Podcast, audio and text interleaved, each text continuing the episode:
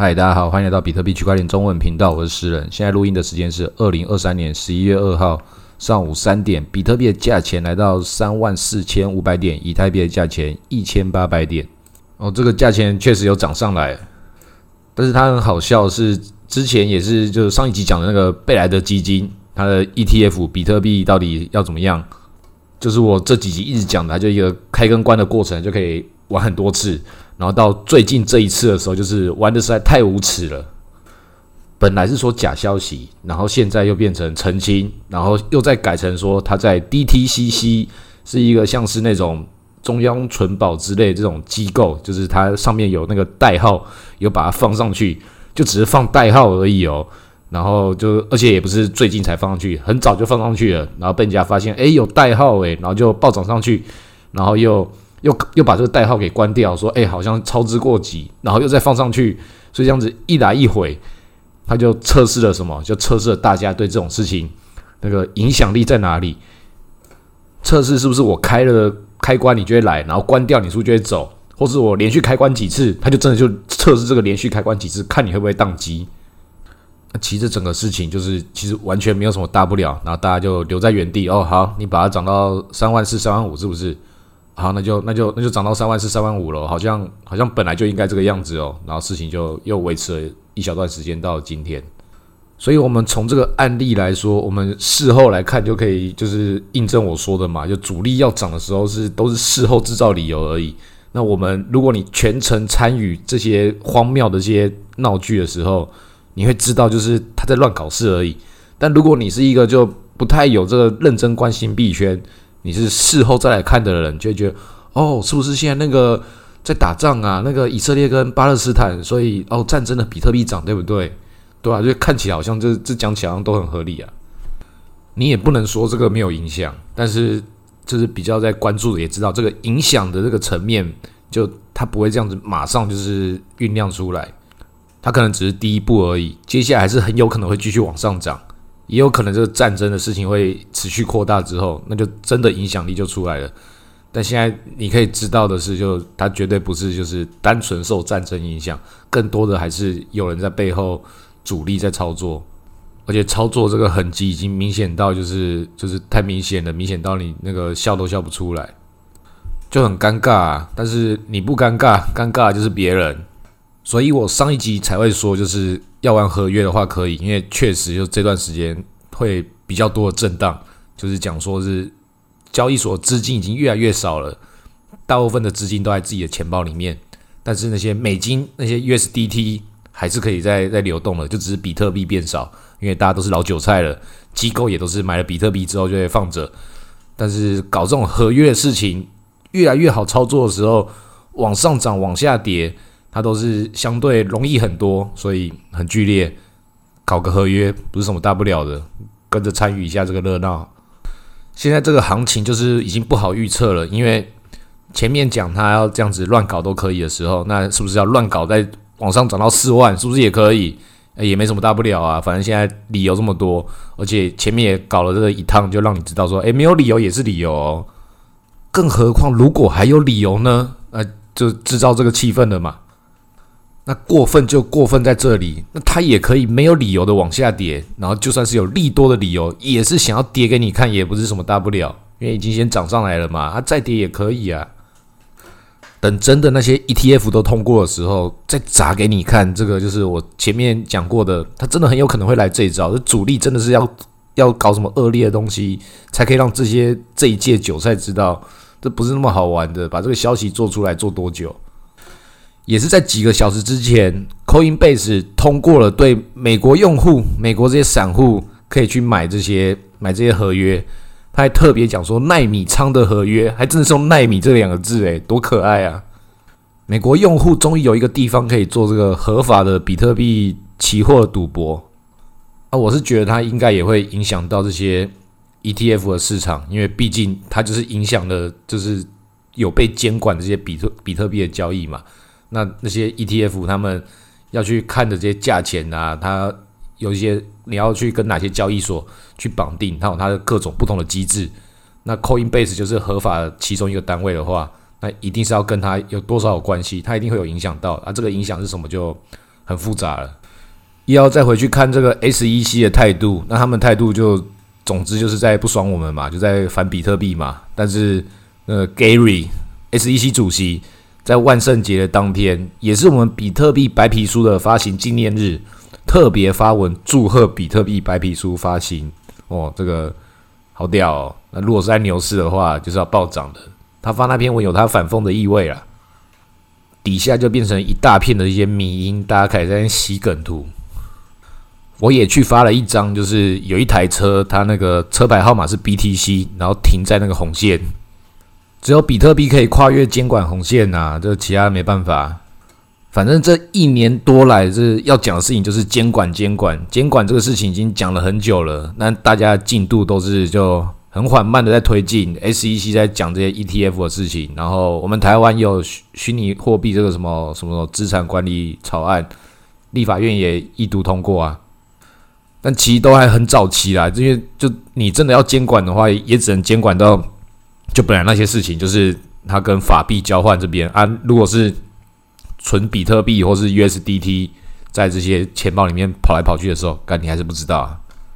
但是要找出这种管理办法，就是虽然很难，但是政府确实也是要往这个地方去推进，不管是这些洗钱上的流通，或者在交易所之中做各种价格这种事情，就是。啊，不好做还是要做嘛，并不是像是有一些币圈的人认为说啊，政府你就不要来管我啊，然后结果那些交易所啊，就是他有这样的权利，他可以乱乱搞事情的时候，然后又说啊，看政府为什么不监管？政府无能呐，怎么真没办法监管？还有我们散户赔钱，跟那些美股、台股的这些这些讨厌的这些散户一样啊，动不动就要维权。可实际上币圈也是真的是很糟糕，就是很多乐色交易所也是在搞一些乐色事。像是 FTS 现在出庭，就是问他什么事情，就是呃我忘记了，呃我忘记了，因为他不能记起来啊，记起来就要判刑了，然后开始推责任，就很精彩啊，就是骂来骂去，然后遇到问题就忘记了。本来是一个就是很聪明啊，意气喷发的一个一个小胖子，然后现在就是一样是很胖，而且会变得更胖的，然后这边讲这些事情就呃忘记了，看起来就很吃肥。他这个烂戏还可以演很久啦，就是反正币圈反正没有什么没有什么新闻，没有什么还搞的时候，然后又又出来，又再重新再再来出庭，又再继续在演这种这种流量密码的事情，最后大家会看得很腻，但是他就一直持续折磨大家。过了两三年，你还是可以看到这样的官司，那官司会打很久。很多年前那个 Mountain Gox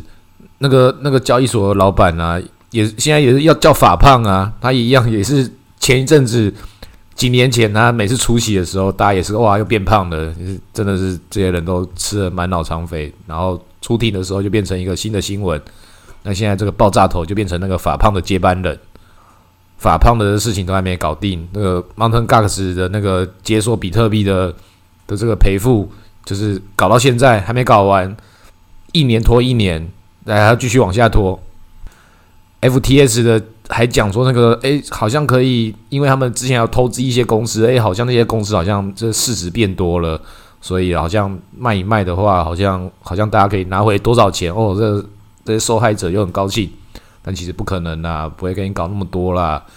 那些什么。会计师啊，律师啊，中间要扒你好几层皮耶，他们那个时薪又小时跟你算的，啊，又没有人监管他们，他们当然自己这边拖时间呐，找各种理由啊，这个东西我们要看得更仔细呀，但是我的薪水要照算呐，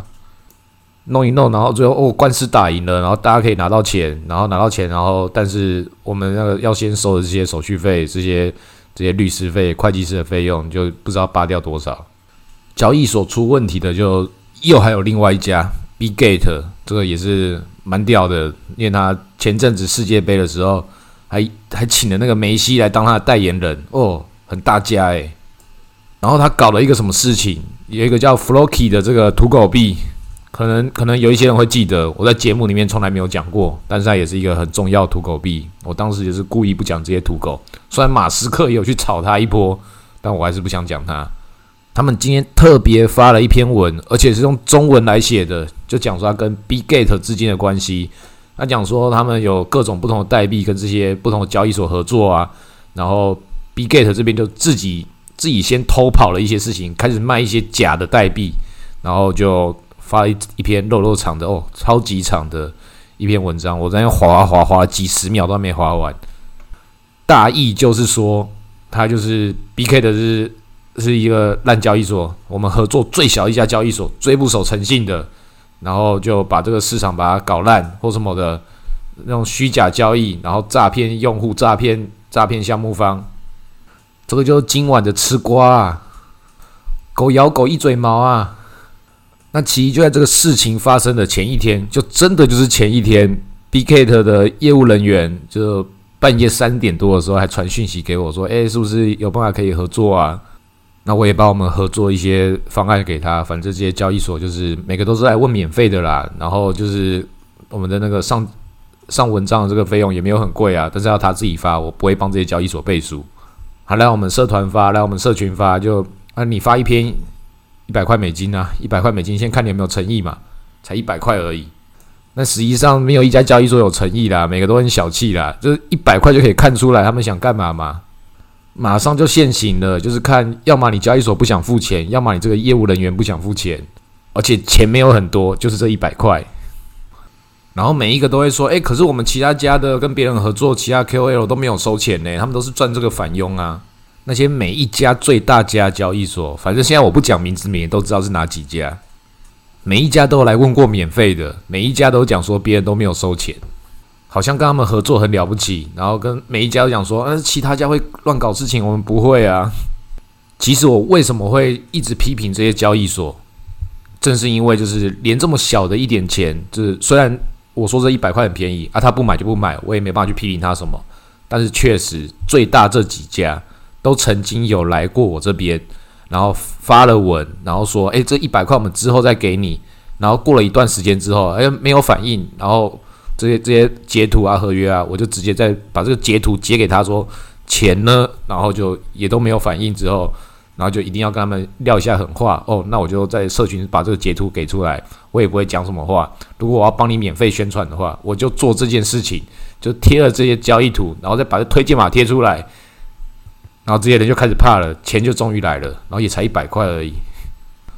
然后之后就终于会换了一些比较就是讲话比较清楚的人，就哦，好好好，确定确定，不好意思，我们之前呢没有想清楚，所以现在就是哎，那我们用什么样的方式来跟你合作？哎，就重新谈了啊，重新谈就就比较安全一点。但是可以看出他们之前在牛市的时候那种混乱，就哎大家都要赶快抢客户，然后在熊市的时候哦没钱，但还是要继续装逼。所以为什么那个那些监管单位就讲说我们币圈都是一群骗子，连最有诚信的这些人，最大几家交易所也都不这么光彩了，更何况那些很糟糕的一些垃圾交易所，他们狠起来什么人都割啊，自己的员工也可以割，爆炸头不就是那些员工家们自己买自己的币吗？不是有些人就是也也真的是买了这个公司的币哇，还有信仰哦，FTT。把自己的毕生积蓄跟这些薪水都跟公司一起共存亡，然后就出爆了之后就哭哭。然后那个 B Gate 的那个业务人员跟我讲说，那个抹茶也有啊，火币也有啊，又上那个拍币啊，然后假的拍币孙宇晨那个啊，所以我才会说，就是熊市还没有真的到来，就是一定要更深的熊市，把这些让他们知道说，就是市场是很残酷的。你如果不用一些正常的方法玩下去，一定要这种用这种骗的手段的话，那就不适合在这边。就算你要搞什么骗的，那你要更大尾一点嘛，做到像币安一样这么大尾嘛。币安一定也没有那么干净，但是它是吃相最好看的，所以它搞出来的事，要是出包的话，肯定也是最大条的。但现在是看起来没有，虽然有一些迹象，但是 FTS 这个这个事情就很明显嘛。就在这里，就是他他的包出了多大，那必然相信是比他还要有更多的一些准备跟安全。但是，一样交易所不是我的朋友，也不会是你的朋友。币安最近这两三个月就是很低调，也没什么大事。就是你看到那些新闻，就是不好的事情，就是他欧洲那边用 Visa 去买比特币这个管道已经被他关，已经被关掉了，被监管单位关掉了。然后他的一些高管就是一个一个辞职，我是觉得他还没有到多大不了的状况，但是是不是有什么大事在后面？其实也是蛮明显，就是有，只是他们会怎么处理、怎么消化而已。因为前两三集讲的，就是他跟那个哈马斯那边，他确实是有这个资金是跟币安是高度关系的。那美国现在没有去搞它，原因就是因为你一搞的话，这个东西就是你你不讲就没事，你一讲的话就要拿到台面上的时候，就是要一次处理到底了。所以他们现在没有办法一次多线作战，所以就看币安他自己要怎么处理。他们或许有机会可以把这些事情把它消化完，让它变成就是把它淡化掉。美国的目的也不是要消灭币安，只是要让币安变成它可以控制的。那币安之前比较皮嘛。然后结果现在发现，他虽然很皮，结果还是最乖的那一个，因为其他的更皮，其他更过分。本来像是这个在班上里面就是就是模范生，模范生也这么皮，我只要垫好他，让其他人就知道说不听话会有什么下场。那现在就是你你打一打美国这些打一打之后，就发现哦，必然你不是只有皮而已，你在外面好像惹了一个什么包，如果不帮你处理的话，好像整个事情就要就要就要出大事情了。所以现在美国要低调啊，也是对币安跟哈马斯跟伊朗之间的关系，就是之前都有讲出来，都有拿出来攻击他。那现在他们发现哦，后面这个一牵扯下来不得了啊，可能币安自己也都不觉得这个事情有多严重。对他来说，他之前也是讲说，这个伊朗的人也是有权利可以使用啊，你又不是你美国的事情啊。当然啦，他自己自己这样讲是对的。那他这个资金是不是会要跑到其他地方？作为一些这些恐怖分子的这些资金，对他来讲，他觉得他只是一个中介站而已。那对美国来说，你作为中介站就很就很严重吧。所以这个事情其实并不是可大可小，它就是大事。如果最后大事化小的话，就他们在背后把这个事情把它处理好了。我也是要强调，虽然我这些批评这些交易所、批评币安，其实我一点都不讨厌币安，甚至我还是有点喜欢他。只是我喜欢他，不代表他是我朋友，他也不把我当朋友。就像 Seven Eleven 这些便利超商也不是我朋友啊，然后也卖了很多这种零食啊，这种甜食，有很多不健康的一些化工食品，那不妨碍我去那边消费嘛。这就是资本主义、资本世界这些生态，不管喜不喜欢、肮不肮脏，那都是世界的一部分。就像是这些各种的 shako 影像是 Solana 跟 Sushi，这两天也是涨了很多啊。这种垃圾你是避免不了它在这个世界上出现的，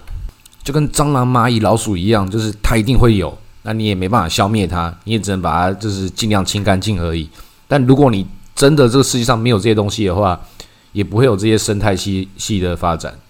那我们也在最后这一段时间稍微讲一下，为什么这些学口也在这种时候会涨？因为你看这个比特币，我们就把比特币当做大盘。比特币往上涨了，然后它的那个 BTCD 就比特币的占总体市值就已经到了五十四趴了嘛。那这种突然暴涨之后，那接下来就几种情况嘛，这不外乎就是继续往上涨，然后或是再跌回来，或者横盘，就是这几种而已。比特币就是在吸血，它就在往上涨的这个过程。但是不管它是不是会继续涨，往下跌的话，它它也会在吸血。小币唯一有什么东西可以做事的时候，就是比特币横盘的话才有机会。那现在往上涨之后，它休息一下啊，这些小币其实也不太可以乱动的，因为也没有什么真正可以涨的理由。但这种时候，就是我蛮多集以前前面讲的，就讲说这种乐色币在熊市的时候，其实要涨的时候也是特别凶猛的，只是那种特别凶猛都是跌了很深之后反弹那么一点点，当然就是看起来比较凶。他就是要趁这种时候偷跑啊！就是在这种上涨之后的这种横盘，有很多这种剧本，就是这些比较比较韭菜的这些新手就会觉得说：“哦，是不是这些可以抄底的时间到了？趁这个比特币还没涨，小币跟涨的时间，我赶快抓这个时间差，是不是就可以搭上这班车？”这个是一个很粗浅的直觉，但实际上不是如此。对他们来说，这个拉盘的成本很低，反正就他本来他们自己玩的这些钱，它涨二十趴也很多，涨四十趴也很多，六十趴也很多，只要让你感觉，哎，不对哦，不对哦，是不是它它要突破了？是不是它要跟涨了？反正它已经跌到底了，现在往上涨很合理呀。这个像像有一个瑞，也是那个 Solana 系列的，它从那个不知道多少点，反正跌到剩下一趴，然后现在涨个六十趴，变成一点六趴。对这些这些乐色币的主力来讲的话，这哪叫钱呐？可对这些散户来说，就我靠，涨好多，哦，我是不是错过了？哎呀，该抄底的没有抄到啊。Solana 也是啊，数据也是啊，这种最乐色的，最喜欢在这种时候搞事。那你不要觉得自己错过了，因为真实状况是你如果有去买的话，对他来说就是啊，干你搞坏我的剧本了，那不玩了，不玩了。所以你有买的话就不会涨啊，你没买才会涨。这个还不是真的开玩笑，真的就是散户的这个状态，不是你的错觉，是你真的可以影响市场。像是刚前面讲那个 Floki 跟那个 B Gate 之间的关系，也是啊，你你通篇你再去看一下的话，你也可以看到，就仔细的品一品，它也是也是就是啊，干我本来该割的韭菜，我本来有我的剧本，就你把我的剧本搞坏了，你把我该割的韭菜给割走了，其实。讲穿了也是这样啊，我是相信大部分的玩家也都没有去玩这些乐色币啊，因为你根本就不知道什么时候会发动，然后本来有玩的就肯定是被套牢，然后就算现在反弹了，哇，涨个三十趴好了，肯定还是被套牢。那实际上有没有有没有人参与这个主力的这波表演呢？还真的没有多少，那个空单跟多单被爆仓的人，就是加起来就也没多少钱，所以。就他们在自嗨嘛，那就真的是自嗨。我们就继续看他们要自嗨到什么时候。因为这个时候对主力来说，他最希望的就是像我们这种看不起他们这种乐色币的这些玩家，想要去做空它。它本来这个拉这个盘的成本就相对低了，所以你去空它的话，就变成燃料，是机会很大的。但它是不是真的会可以一路这样往上涨，也绝对不可能。它要跌的时候会从什么时候开始跌？就是比特币跌的时候，它肯定会跌。那比特币往上涨的时候，这时候对他来讲，他就有他做决策比较多选择那一面，看他现在觉得现在吃的够不够。但是他总之是会跌的，所以就是想要玩的话，确实是可以抓个时机空空看，就是有概率会赢的。那这个操作就很细腻了，这个就是真的好玩就好，就是你就把它当做参与这个游戏。不要觉得说是，哎，我是不是有这个机会可以把它赚一笔啊？有可能呐，那真的就是找个好玩的方式来赌。他本来现在创造到这个局面的时候，他也只剩下这个功能呐，所以我才讲这些这些乐色币，不要去想说他们有一天是不是可以重返荣耀，不可能的。以前就玩过了，上一次的这个大明星是谁？EOS、IOTA。二零一七年的这些这些多屌啊，涨得多凶猛啊！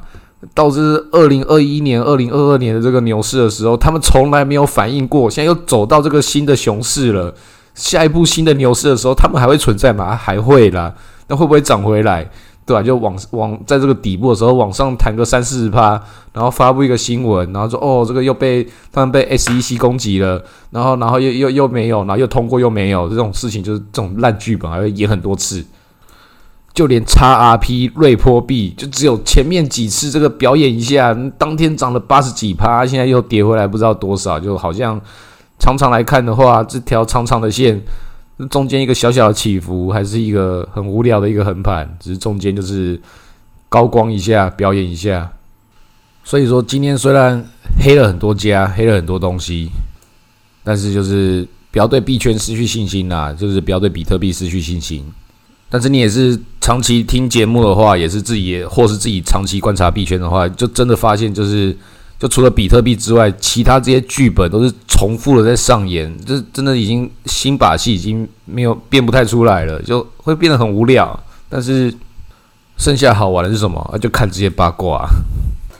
接下来还是会有优秀的一些东西出现，然后也是可以再爆炒一波，然后再暴跌一波，割了大家。然后又重新的冲回下一个熊市，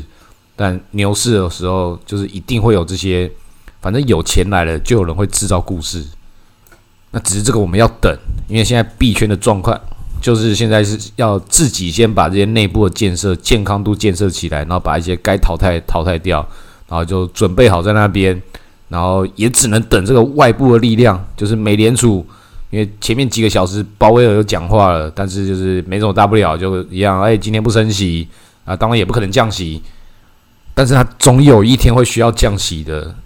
包含了现在是正式可能会打仗的状况。等打仗的时候，他就要需要一美元了啦。啊，就算没有打仗之后，他还是总有一天会需要一美元，所以我们就只能等那个时候。所以也是你要先准备好，也不是你准备了，反正是这些做什么这些项目的人，他们准备好。啊，你也准备好买到一些状况，然后还可以的机会的话，就等它等它往上涨啊。现在以太坊虽然我一直跟大家讲说，就是现在这个价钱可以卖一卖了，把它卖成比特币，就算这个比特币往上涨，以太币往上涨好了，那。一样就是还是看比特币的脸色啊，以太坊不会自己独涨的，现在没有这个本事。再怎么涨，它的极限就是零点零七、零点零八的比特币的范围。那当然，它现在零点零五，但是它往下跌也是可以跌到零点零四、零点零三呐。所以现在就在三幺啊。那但是你要去承受这样的风险嘛？我是觉得就是抱着比特币比较比较安心，然后你要去承担这个以太坊的这个这个风险的话。它有往上涨那个空间跟理由吗？你先帮我找出来嘛。我是看没有，所以就是还可以再等。那如果真的被我预料到，还有一个更深的一个大跌，然后就是到时候你还对这些以太坊的这些系统有有信心的话，它有很多这些基础建设的代币是可以先买。我讲的不是那些 Layer Two，不是那些什么 poly 港啊、阿比创，你要买的是那些预言机。或是那个 The Graph，就 Link 跟 G GRT，因为他们在做的事情是是这个以太坊系统上面的一些数据整理跟一些基础建设，但现在不是这个时机啊。这个 Link 前几天自己头涨个四十几趴，就本来就是也还不错的币，可是跟做那些乐色币一样的事情，就自己偷涨。但当然跟它高点比起来，就是也没多了不起。但是我刚刚讲的这几个项目，这些以太坊的基础建设，你也可以换另外一个角度来看，就是那正是因为以太坊的建设不好，所以还要这些外部的东西。为什么你你你如果自己做得好的话，我还需要这些什么什么 link 这些 GRD 吗？不用啊，还需要这些 Layer Two 吗？就跟你去玩一些玩一些游戏，玩一些手游，然后还有一些还要还要另外再买补充包哦。是的，没错，你就是要买，你要体验到这个完整生态的话，它就是出了这个以太坊的补充包。就算他们相对比那些刚刚讲那些苏西啊、Solana 相对正当性多了很多好了，也确实是这个补充了以太坊它很多不足的那一面，有它的价值好了。但是它的价格是怎么样，那就很有的谈了。光是刚刚讲 Link 涨了四十几趴，这个就你做一个正金项目。然后在这种状态之下涨一个这不合理的涨幅，然后也是也是没有什么理由，他就是告诉你他没有什么样的方式要让你在一个正确的机会可以上一个正确的车。你真的是在那个暴涨前夕才买的话，那当然很优秀啊。那现在它涨上去的这个理由存在吗？它是不是随时有可能要跌回来，怎么上去怎么下来嘛。这么长期的这个熊市，它它也是可以慢慢再跌跌跌啊，下次再来一个同样一发。GRT 可能过几天就来一发，这个其实半年多前就已经偷偷也涨过一天，涨个四十几趴也有啊。所以即便是这些相对好的项目，他们搞这些操盘啊、割韭菜的事情啊，也是不会手软。正确的玩法也只能就是你长期在这个熊市之中，然后就是真的是一点一点买。但现在也还没到那个时间，等真的回到牛市的时候，它才发挥出它真正的这个。价值的一些合理性的时候，哦，那个时候就记得要把它，就是把它卖掉了，卖回这个比特币一部分，再把它卖回美金，然后就是把这段时间的历史，这段时间看过这些荒谬事情记得，然后下次就可以做出一些更正正确的决定。好，今天录到这里，谢谢大家。